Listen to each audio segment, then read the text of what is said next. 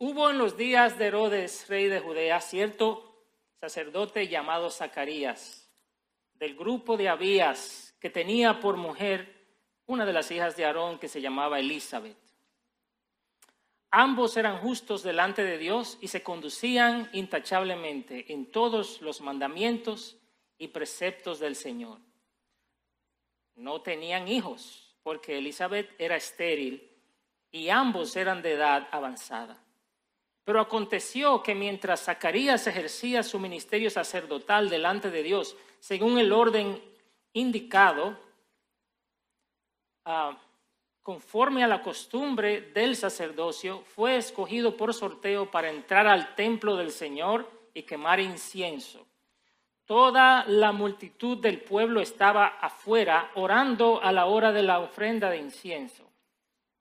Y se le apareció a Zacarías un ángel del Señor, de pie a la derecha del altar del incienso.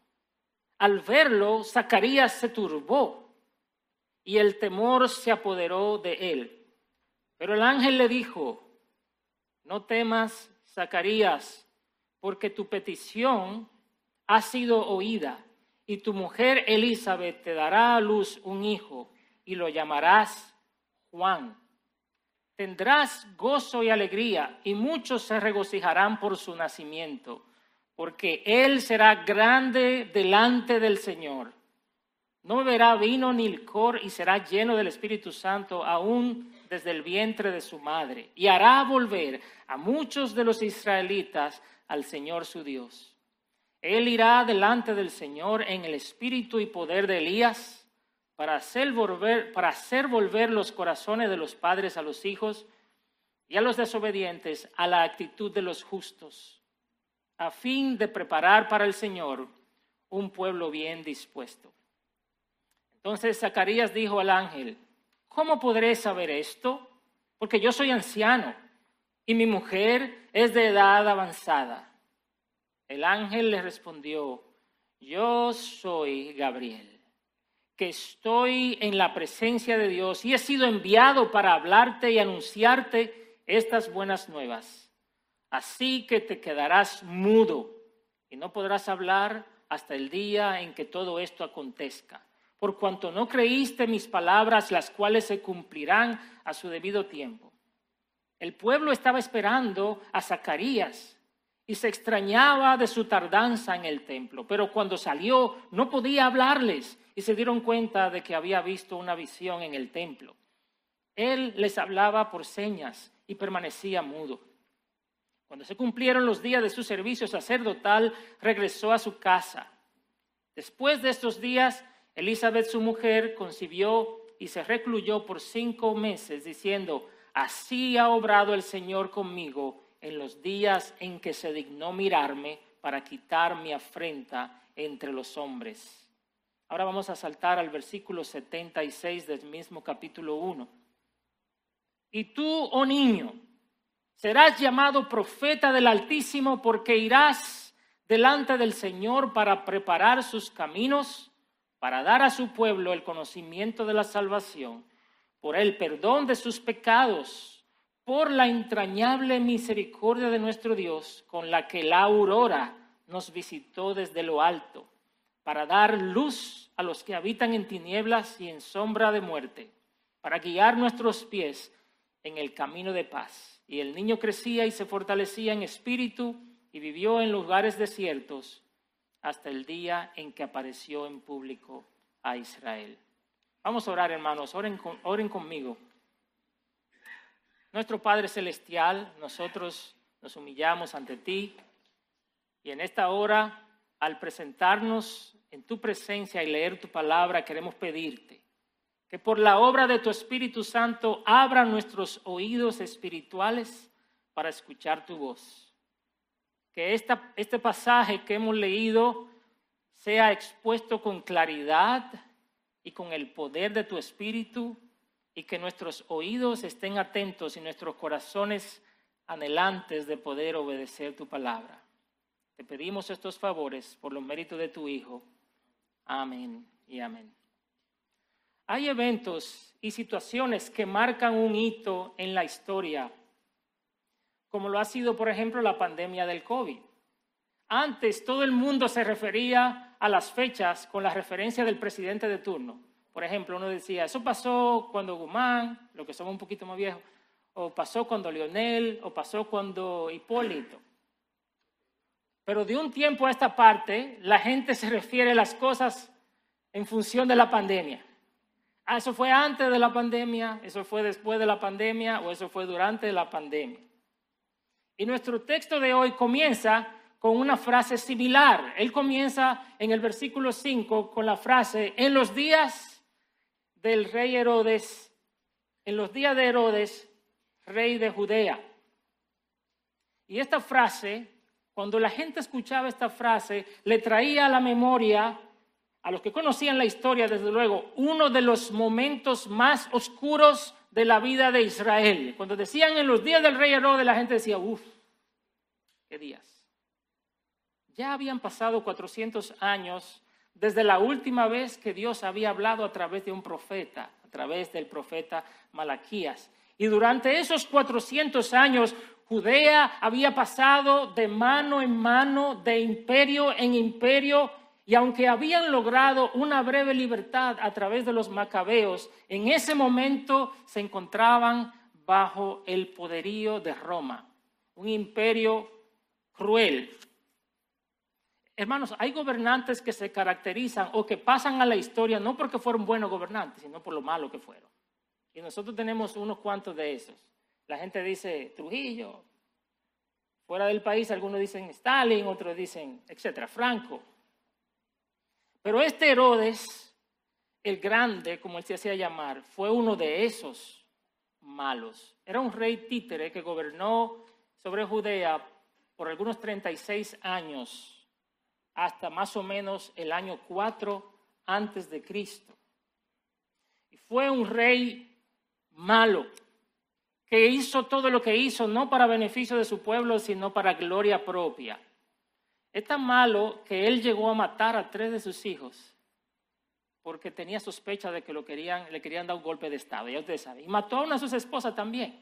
Todo el que se le ponía enfrente, muerto. Él fue el mismo a quien Mateo dice que mandó a matar a todos los niños de dos años para abajo en Belén y sus alrededores. En sus días había un dicho popular que decía que era más seguro ser el cerdo de Herodes que un hijo de Herodes. Ya ustedes saben cuáles días eran esos. La fe de muchos israelitas se había desvanecido. Los líderes religiosos se habían corrompido y se habían politizado. Nada que ver con nuestro tiempo de hoy. El pueblo estaba sumido en desaliento. La esperanza de un Mesías libertador parecía algo imposible. Era un periodo de mucha oscuridad en Israel. Y en, muchos sentidos, hermanos, quiero que tú pienses conmigo si nosotros no estamos viviendo un tiempo similar hoy día. Honestamente, estoy, miren, yo no me creo el más santo que el Papa, como decimos nosotros los dominicanos, pero yo estoy viendo tanta inmoralidad, tanta impiedad, tanta celebración del pecado, la inversión de los valores bíblicos hoy. A veces yo me pregunto, pero ¿a dónde va a llegar este mundo? Las pocas veces que tengo la oportunidad de entrar a las redes sociales, termino decepcionado con lo que allí se está promoviendo. Tú puedes estar viendo un video que alguien te mandó y cuando pasa ese video, ¿qué sucede? Te cae otro que tú no estabas buscando ni nada y muchas veces son cosas que tú no quieres ver. Los videos musicales de hoy, eso no se puede ver. Los conciertos seculares, tú no puedes ir a esos conciertos porque eso es una perdición y una promiscuidad, un escándalo. Ahora, cuando tú volteas a ver la iglesia, la iglesia cristiana o las iglesias cristianas, te das cuenta que el mensaje del Evangelio está ausente en muchas iglesias que se llaman cristianas hoy. Ya la obra de Cristo no es el tema principal de muchos, de muchos púlpitos, sino la bendición, la unción, el poder, el milagro, la superación personal. Este es un tiempo, hermanos, de mucha oscuridad espiritual. Y es por eso que hoy más que nunca cuando entramos a un periodo navideño como este, necesitamos encender la luz del Evangelio y preparar el camino del Señor. En este pasaje, con la ayuda de Dios, yo quiero ver dos acciones claves para preparar el camino del Señor.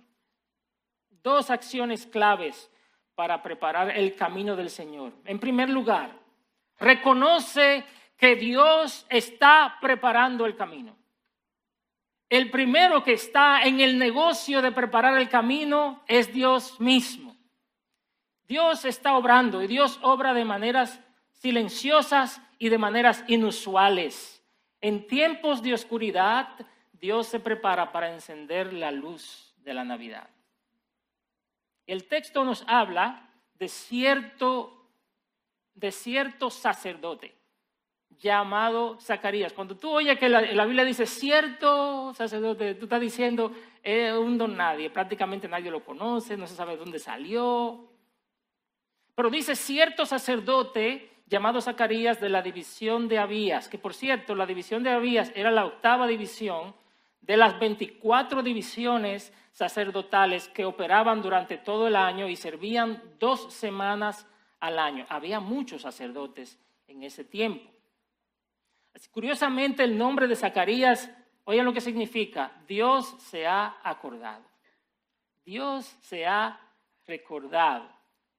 Y a este desconocido, a este cierto sacerdote, que de hecho vivía en una región montañosa, nosotros diríamos que era del campo, era un tipo del campo que nadie conoce, a este escogió Dios para mostrar a su pueblo que Dios no se había olvidado de sus promesas. Dios no escogió al sumo sacerdote de turno, ni escogió a ninguno de los líderes religiosos de ese momento, sino que escogió a un sacerdote anónimo de una zona montañosa, con una mujer que era descendiente de Aarón, y cuyo nombre, Elizabeth, también significa Dios es fiel. Entonces Dios es fiel, se casó, con Dios se ha recordado. Hermano, Dios obra de maneras inusuales, pero siempre coherentes con su carácter. Dos cosas sobresalen de estas dos personas, de Elizabeth y de Zacarías. Por un lado, su piedad y por otro lado, su compromiso con Dios. Si bien es cierto que Dios no busca personas ni famosas, ni reconocidas, ni, ni de dinero, ni nada de eso, para Él llamar a aquellos que prepararán su camino él sí busca personas piadosas. Óigalo bien. Dios no busca nombre, Dios no busca fama, pero Dios busca piedad. Lo mismo usted puede ver, y quizás más adelante lo verá, con la vida de María.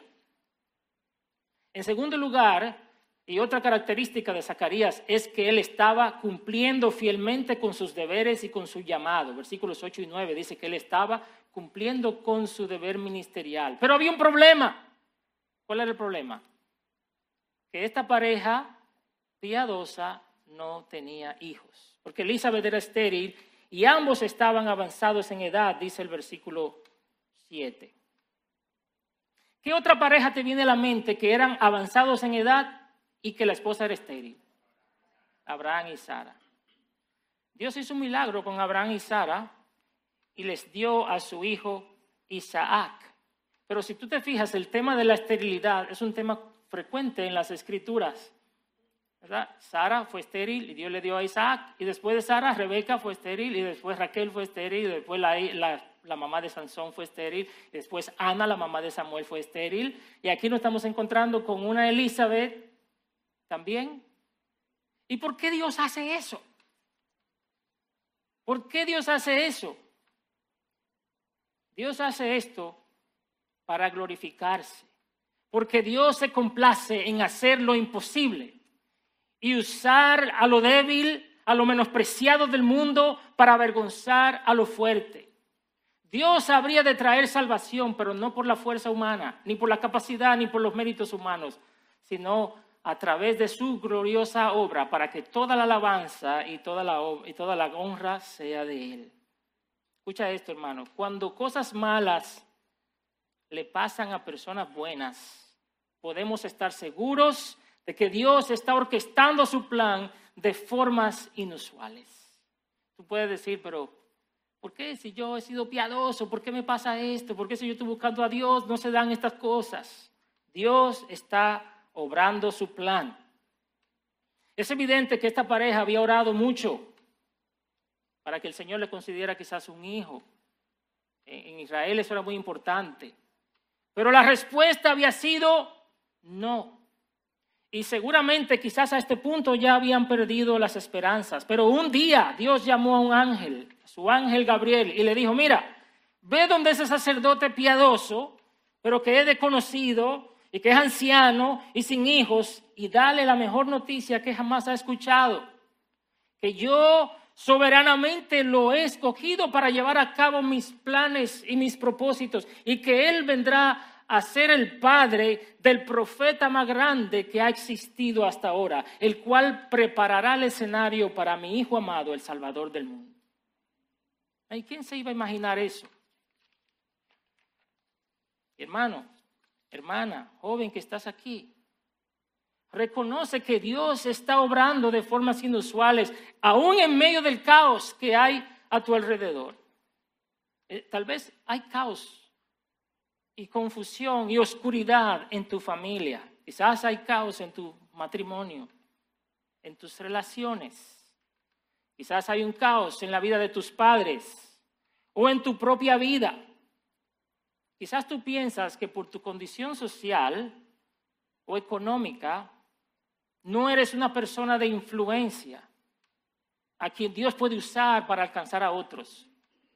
O a lo mejor piensas que por tu edad ya sea niño o anciano, o por tu situación de salud, no eres de utilidad en el reino de Dios. Quizás has llegado a pensar que ha sido en vano cultivar la piedad, si de todos modos te vienen circunstancias desagradables y si de todos modos la gente te juzga mal. Tal vez tienes años orando para que Dios haga una obra en tu vida o una obra en tu familia o con tu cónyuge o con tus hijos o en tu entorno laboral y no has tenido respuesta. Quiero decirte, en este día, hermano y hermana, que Dios está obrando soberanamente en el silencio y está preparando el camino para llevar a cabo sus planes y sus propósitos. ¿Cuál es tu parte?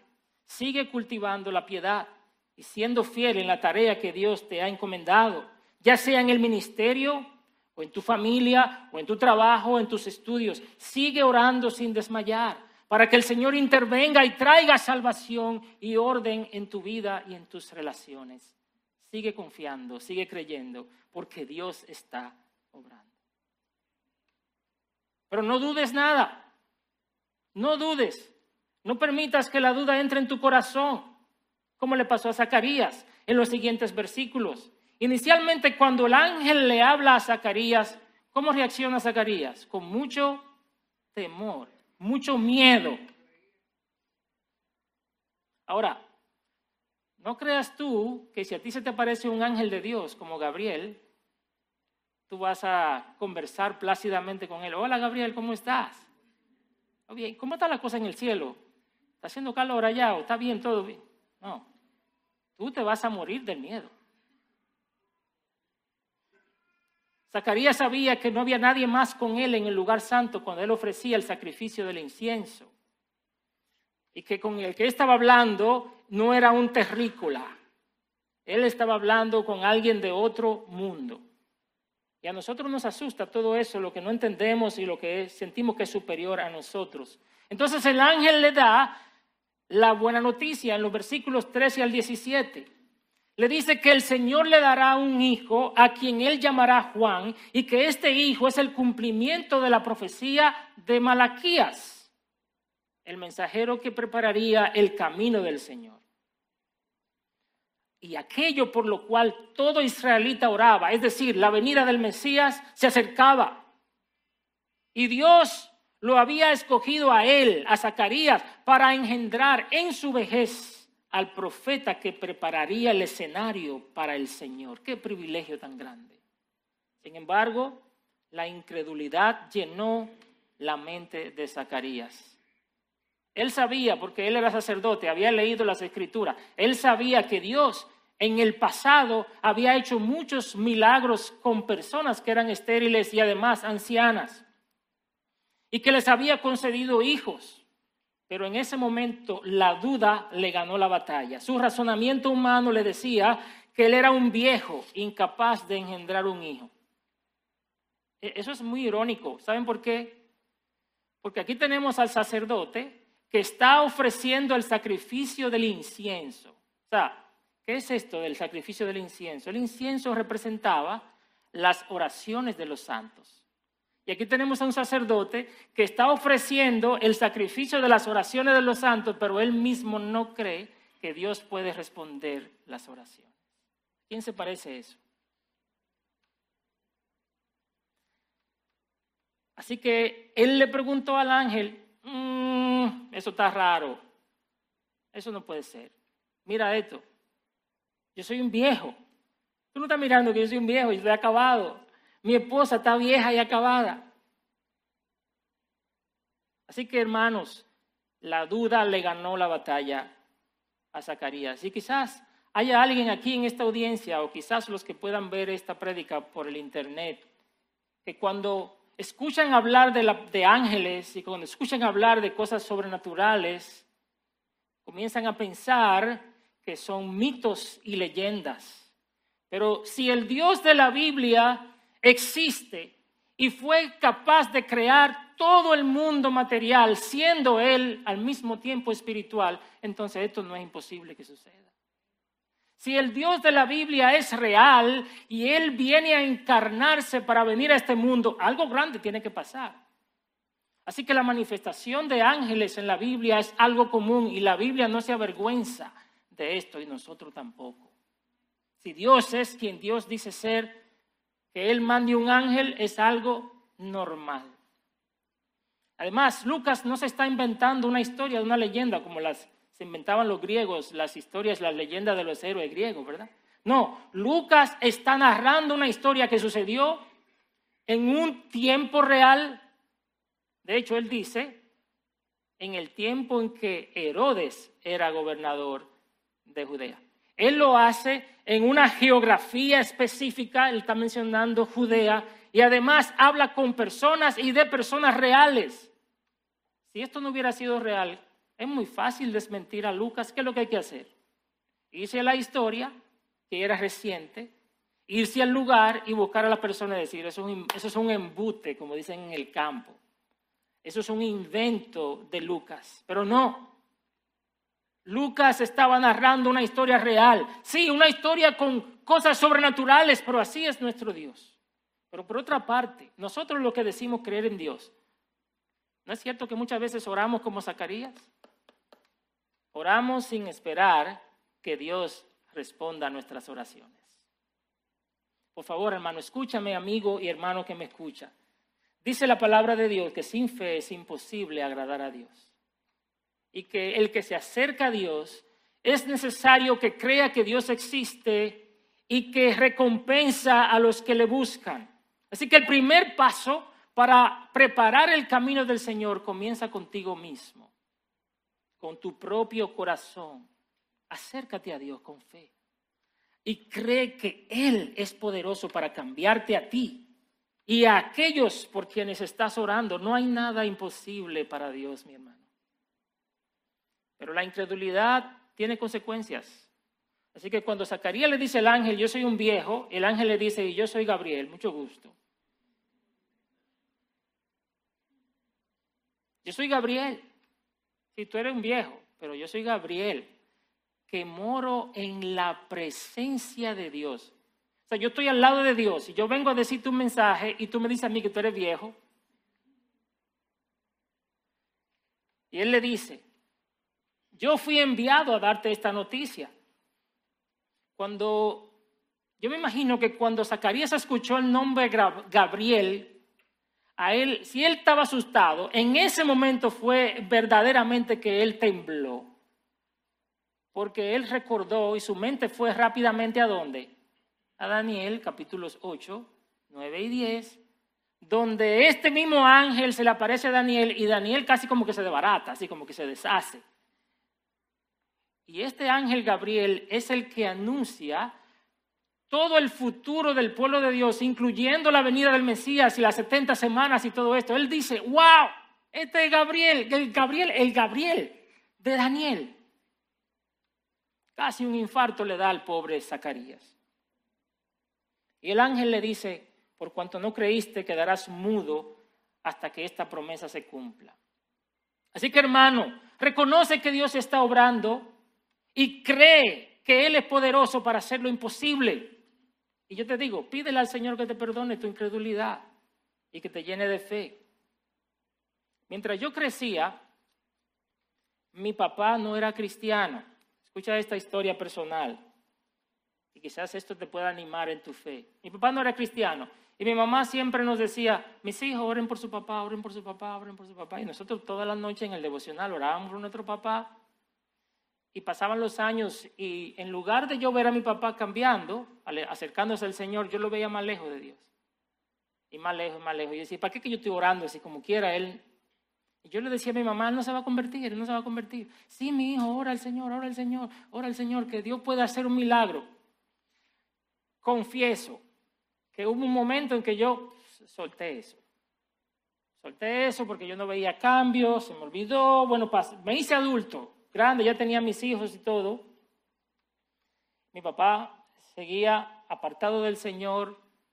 Y un día estaba hablando, yo, daba clases de Biblia, estaba hablando con mis estudiantes y le menciono a mi papá, por alguna razón estábamos hablando de nuestra familia, y le menciono a mi papá que no conocía al Señor. Y una de las estudiantes me dijo, profesor, usted debería ir y hablar con su papá y predicar el Evangelio.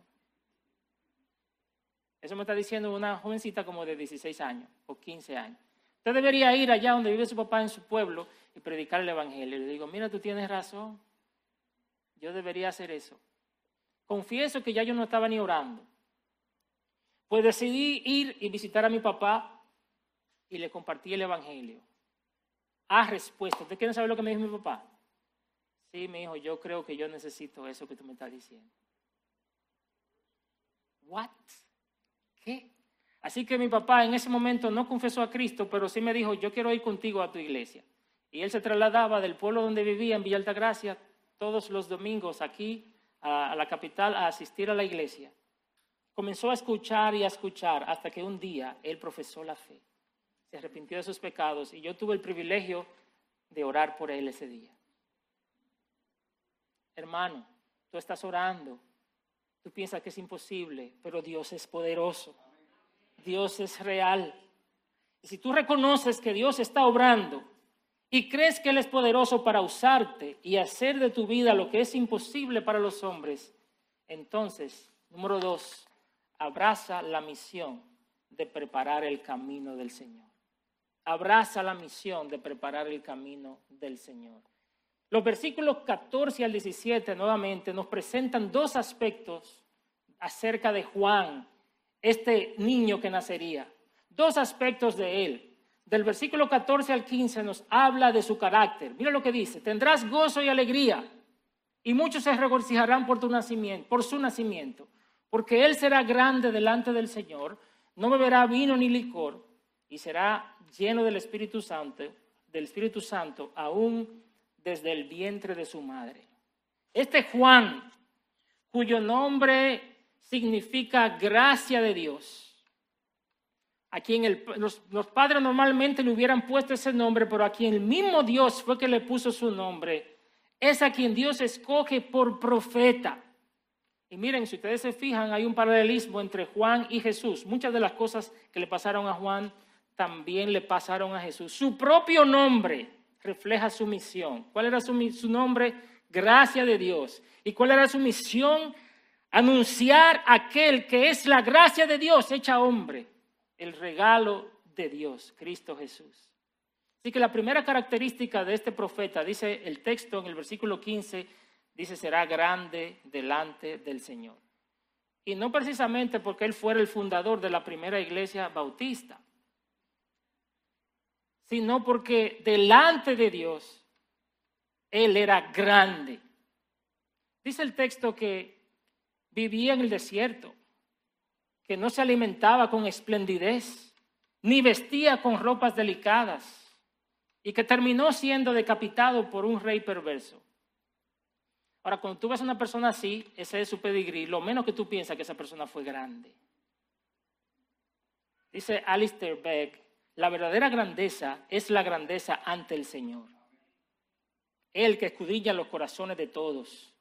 Si determinamos que la grandeza, si determinamos la grandeza en términos de la aprobación humana, nos hemos equivocado en cuanto a la grandeza. ¿Qué era lo que haría de Juan un hombre grande? Lo que haría de Juan un grande delante de Dios era aquel grande a quien él anunciaría. El mismo Jesús dijo acerca de Juan en Lucas, más adelante, capítulo 7, versículos 26 y 27, dice así, pero ¿qué salieron a ver? ¿Un profeta?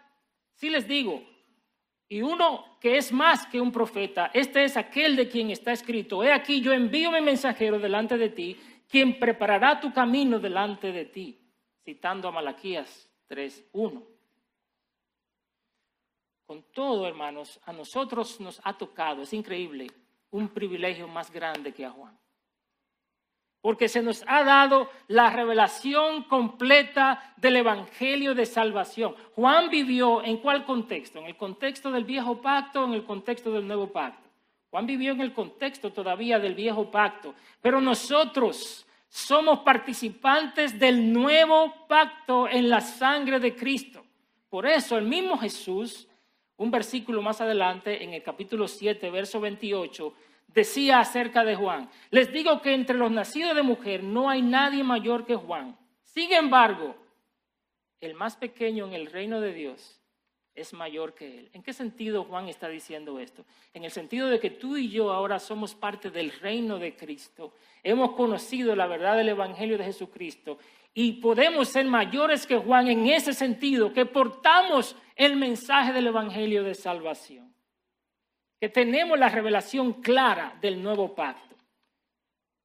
Ahora, la segunda característica de Juan era su consagración radical a Dios. Dice el texto, no beberá ni vino ni licor y será lleno del Espíritu Santo aún desde el vientre de su madre. Recuerda que los padres de Juan eran ambos descendientes de quién? eran ambos descendientes de Aarón, es decir, que eran de la tribu sacerdotal, de la familia sacerdotal. Así que al menos por linaje, Juan tenía la línea sacerdotal, aunque no ejerció el oficio sacerdotal. Ahora, en Levítico 10, verso 9, Dios había prohibido a los sacerdotes tomar vino o licor cuando fueran a entrar al tabernáculo a fin de que siempre estuvieran sobrios para discernir lo santo de lo profano y para que pudieran enseñar a los israelitas los estatutos del Señor. Es probable que esa haya sido la razón por la que Dios ordenó que Juan se abstuviera de bebidas embriagantes. Algunos dicen podría ser que fuera nazareo, un voto, pero no necesariamente porque hay otras, otros elementos que no están presentes. Ahora, lo interesante es, hermanos, en esta parte que el, ángel hace un contraste, si te fijas, entre no beber vino ni licor y ser lleno de qué? Del Espíritu Santo. Él dice, no beberá vino ni licor y será lleno del Espíritu Santo desde el vientre de su madre. ¿Quién más hace un contraste parecido que te llega a la mente ahora? Pablo hace un contraste parecido en Efesios 5, 18. Él dice, no se embriaguen con vino en lo cual hay disolución, si no sean llenos del Espíritu. Y con esto no estamos diciendo que la Biblia prohíba el vino o el licor, pero sí dice la Biblia que deben manejarse con mucho cuidado. Que en lugar de ser controlados por el alcohol, nosotros seamos llenos y controlados por el Espíritu Santo. Y hermanos, en estos días navideños hmm, es fácil dejarse arrastrar, ¿verdad que sí? Por el ambiente.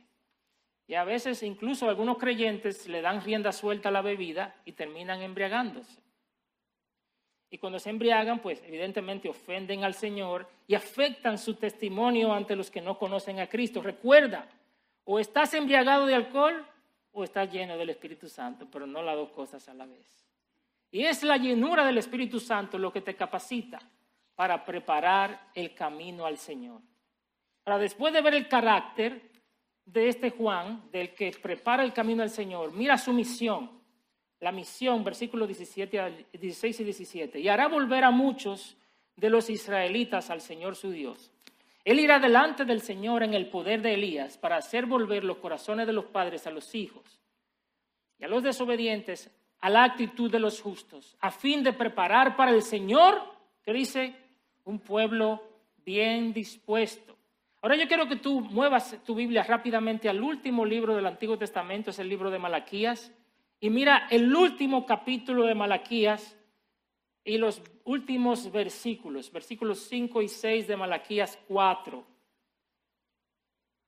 Recuerda, 400 años atrás fue que Malaquías habló. Y mira lo que dice Malaquías 4, 5 y 6 yo les envío al profeta Elías. ¿Qué acaba de decir el ángel Gabriel?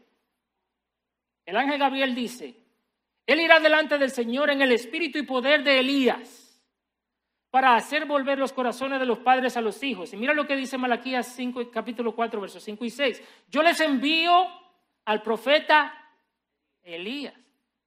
Antes que venga el día del Señor, día grande y terrible, ¿qué hará Él? Él hará volver el corazón de los padres hacia los hijos. ¿Te parece conocido? Y el corazón de los hijos hacia los padres, no sea que yo venga y hiera la tierra con maldición. La misión de Juan, así como la misión de Elías y la misión de cada uno de los que son hijos de Dios, ¿cuál es? Volver a muchos, hacer volver a muchos al Señor su Dios. ¿Y de qué habla esto? Esto habla de arrepentimiento, hermano. Arrepentimiento. Esa palabra hacer, volver desde el Antiguo Testamento siempre habla de arrepentirse y volverse a Dios. El arrepentimiento no es un mero dolor por lo que hice. El arrepentimiento implica volverse a Dios de todo corazón. Y esa era precisamente la obra y el mensaje que Juan predicaba. Si tú miras un poco más adelante en Lucas 3, verso 3, dice, y Juan fue por toda la región alrededor del Jordán predicando un bautismo de arrepentimiento para el perdón de los pecados, como está escrito en el libro de las palabras del profeta Isaías. Está diciendo que Juan estaba predicando un arrepentimiento de un bautismo de arrepentimiento para el perdón de pecados. Ahora mira lo que decía esto el cumplimiento de la profecía de Isaías, voz del que clama en el desierto, preparen el camino del Señor, hagan derechas sus sendas, todo valle será rellenado y todo monte y collado rebajado, lo torcido se hará derecho y las sendas ásperas se volverán caminos llanos. ¿Y cuál será la consecuencia? Y toda carne verá la salvación del Señor. ¿De qué está hablando Isaías aquí? ¿De qué está hablando el profeta? Él está anunciando un nuevo éxodo. Recuérdate que Isaías preparó al pueblo para su regreso del, cautiverio babilónico. Él está hablando de un nuevo éxodo. Y él usa todas estas imágenes del lenguaje para representar lo que debe suceder para que toda carne vea la salvación de Dios. ¿Qué es lo que él está hablando? Él está diciendo que todos los obstáculos del camino deben ser quitados, que todas las dificultades del terreno son allenadas, que todo lo que está torcido se endereza. Y eso es lo que hace el arrepentimiento en el corazón. El arrepentimiento allana el camino del Señor. Por eso cuando Juan está predicando, él predica arrepentimiento de los pecados. Esa es la manera en que los collados son bajados y en que los valles son levantados y en que los caminos se hacen derechos. Cuando tú y yo nos arrepentimos delante del Señor, tu corazón está siendo preparado para Dios. Es el primer paso que todo pecador debe dar al acercarse a Dios. Él debe reconocer su pecado y arrepentirse. Así es como tú preparas el camino del Señor. Así es como lo invitas a entrar en tu vida. Y entonces, dice, se manifestará la salvación de Dios. Esa era la misión de Juan. Y en ese sentido, esa era la manera en que él se asemejaba a Elías. Elías, ¿qué hizo? ¿Se acuerdan? hacía volver al pueblo de Israel al Señor, como lo hizo en el monte Carmelo aquella vez. Juan no es la reencarnación de Elías, cuidado, no. No eran dos personas diferentes, pero él y su ministerio asemejaban el ministerio de Elías porque hacía volver al pueblo de Dios a su Dios con el poder del Espíritu Santo. Llamar a los hombres al arrepentimiento es la misión de cada uno de los que hemos creído en Cristo. Hacer volver los corazones al Señor su Dios. Hermanos, y hay que hacer eso hoy día. Solamente tienes que abrir el periódico o sintonizar un noticiero para darte cuenta qué está pasando. Las atrocidades que están sucediendo, padres asesinando a sus hijos y luego suicidándose ellos mismos. Hijos contratando a matones para eliminar a sus padres y quedarse con sus posesiones. Yo no me estoy inventando esto, lo acabo de ver justo antes mientras preparaba esta, esta. Piensa por un momento las tragedias que han sucedido en los últimos meses, quizás en el, último año. Hermanos, ¿qué está pasando en el mundo? Hay oscuridad. Los corazones de los padres están contra los hijos y de los hijos contra los padres. Y esa es la misión que Dios nos ha dado, hacer volver los corazones de los padres a los hijos y los desobedientes a la actitud de los justos, a fin de preparar para el Señor un pueblo bien dispuesto. Y solo el mensaje del Evangelio de Jesucristo puede producir esos frutos. Y tú y yo tenemos ese mensaje. Cuando una persona se arrepiente de sus pecados y se vuelve a Dios de todo su corazón, sus actitudes y conductas hacia las demás personas también cambian. Si el hombre era violento y áspero, comienza a aprender la humildad y la mansedumbre. Si la mujer era inmoral y libertina, comienza a santificarse y a corregir su andar. Si el joven o el niño era rebelde, comienza a corregir sus caminos y a someterse a sus autoridades. Pero ¿cómo sucede esto? ¿Cómo sucede esto? Porque cuando una persona se arrepiente de corazón, Dios hace morar en esa persona el Espíritu Santo y donde está el Espíritu del Señor hay libertad. Dice un autor, si quieres saber si estás lleno o no del Espíritu Santo, examina el clima de tu familia. El amor auténtico entre los miembros de la familia es una señal de la presencia de Dios. Ahora, en último lugar, después de haber visto el carácter y la misión de aquellos que preparan el camino, veamos el mensaje brevemente en los versículos 76 al 79. La palabra del ángel se cumplió y Elizabeth dio a luz a Juan. Cuando los familiares le preguntaron a Zacarías cómo se habría de llamar, él escribió en una tablilla, su nombre es Juan. Y en ese momento el Espíritu Santo vino sobre Zacarías y profetizó lo que hoy llamamos el Benedictus.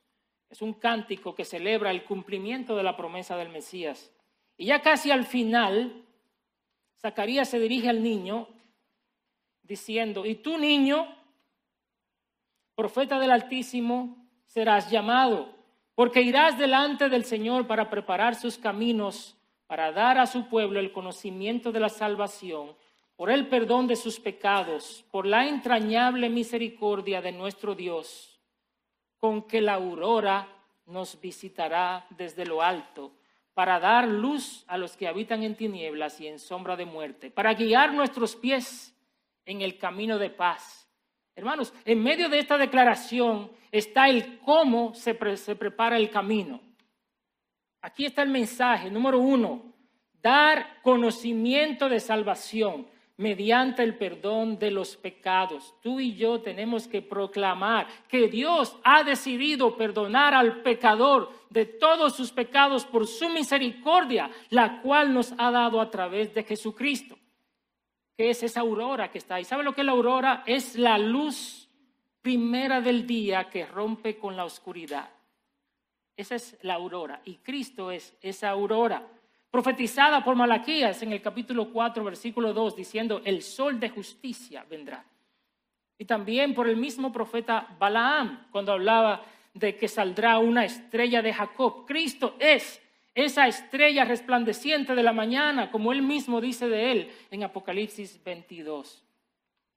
Este es el mensaje. Dios perdona los pecados. Dios tiene misericordia del pecador. Dios envió a su Hijo, el cual es la luz del mundo, para salvar a los pecadores, a fin de traer, dice, luz a los que habitan en tinieblas y en sombra de muerte. Haciendo referencia a Isaías. ¿Se acuerdan de Isaías? El pueblo que andaba en tinieblas ha visto gran luz. A los que habitaban en tierra de sombra de muerte, luz les resplandeció. Yo te digo, si hoy tú todavía no has preparado el camino de tu corazón para el Señor, te invito a que lo hagas. Arrepiente de tus, arrepiente de tus pecados y pon tu confianza en esa luz verdadera, la cual es Cristo. Voy a terminar dándote algunas aplicaciones prácticas para estos días navideños para que podamos preparar el camino de otros para el Señor. Sigue orando por aquellas personas que todavía no se han reconciliado con Dios pero también cree. Cree que Dios está obrando. Si hay alguien en tu entorno, ya sea en tu trabajo, familia, estudios, que todavía no reconoce a Cristo, pide a Dios que te regale oportunidades para preparar el camino de ese corazón para volverse a Dios. Aprovecha las festividades navideñas e invita a un grupo de tus amigas o de tus amigos o compañeros de trabajo, invítalo a un brindis navideño y aprovecha para hablarles de la verdadera razón de la Navidad y de su necesidad de arrepentimiento. Invita a personas a la iglesia. El domingo 25 es el día de la Navidad y vamos a estar aquí adorando al Señor. Si tienes hijos o nietos, saca un tiempo para hablarles del mensaje de la Navidad y de la necesidad de preparar el camino de nuestra vida a través del arrepentimiento. Háblale a tus hijos y a tus nietos del arrepentimiento de sus pecados. Y si tú eres un niño, o eres un jovencito, organiza una noche de películas en tu casa. Vean juntos la historia de Jesús y pregúntale a tus amigos, ¿qué tú piensas acerca de la Navidad? Haz alguna actividad con tus vecinos o con tus vecinas, de modo que pueda lograr acercarte a alguno de ellos o de ellas a iniciar conversaciones espirituales. En fin, prepara cada día tu propio corazón para el Señor mediante el arrepentimiento de tus pecados, la confesión, la oración y la adoración. Hermano, aprovecha esta época para renovar tu vida devocional, para retomar tu compromiso de cultivar la piedad y para hablarle a otros del glorioso mensaje de salvación.